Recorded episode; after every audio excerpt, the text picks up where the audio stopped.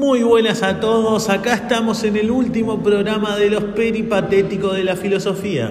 Este prestigioso programa lo forman Wanda Simón, Jorgelina Maquiavelo, Rocío Medina y quien les habla, Santi Vega. Hoy vamos a hablar de la filosofía marxista. El marxismo recibe el nombre de su creador, Karl Marx, quien fue filósofo y un periodista revolucionario alemán del siglo XIX. Marx fue uno de los hombres fundamentales para el avance ideológico e intelectual del mundo. Sus teorías sociales revolucionaron al hombre y la manera en que se relacionaba con el mundo y construía las bases de su sociedad. A partir de las teorías filosóficas de Marx comenzaron a desarrollarse los primeros regímenes socialista y comunista a lo largo de la historia, que abogan y eso pretende por una igualdad de condiciones sociales y económicas. Por ello es que te presentamos a Karl Marx y las aportaciones de su filosofía. En 1848, cuando Marx encontró escribiendo el manifiesto comunista el lado de Federico Engels, el trabajo infantil era visto como algo normal. Marx y Engels abogaron en su obra por la educación gratuita para todos los niños en las escuelas públicas.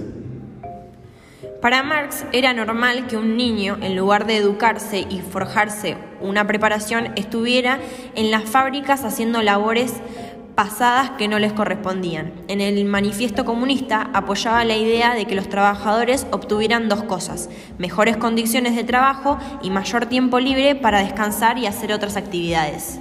Él fue un progresista que conocía la importancia del esparcimiento para rendir mejor en las labores. Para Marx, la vida de un ser humano no se limitaba a las horas de trabajo, sino también a lo que hacía fuera de él. Sus hobbies, sus intereses, su educación, el tiempo que le dedicaba a su familia y a sí mismo. Este concepto, hoy cada vez más difícil de llevar a cabo, pero lo cierto es que hay empresas y hay muchas personas que lo manejan con una filosofía básica de vida. Marx tenía la idea de que es un trabajador debía sentirse feliz y plenamente realizando sus actividades del día. De no ser así, sería muy fácil para él experimentar frustración y gana de dejarlo todo. ¿Te suena?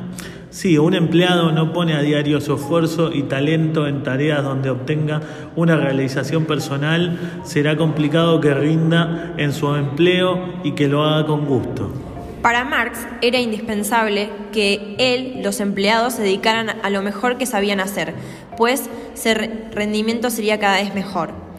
Las principales ideas del marxismo permitieron darle voz a una clase trabajadora oprimida por un sistema que los mantenía en condiciones infrahumanas, poco dinero, agotadoras jornadas laborales y escaso reconocimiento por sus labores.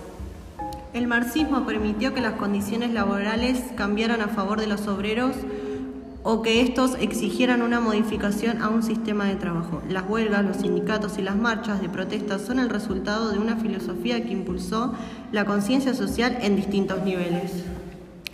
Aparte de la sociología y la filosofía, Marx hizo grandes aportes a la economía con teorías como la del valor, la cual sostiene que el valor de un objeto está definido por las horas, hombres requeridas para llevarlo a cabo. Esto fue definitivo para que los trabajos comenzaran a ser remunerados como era debido.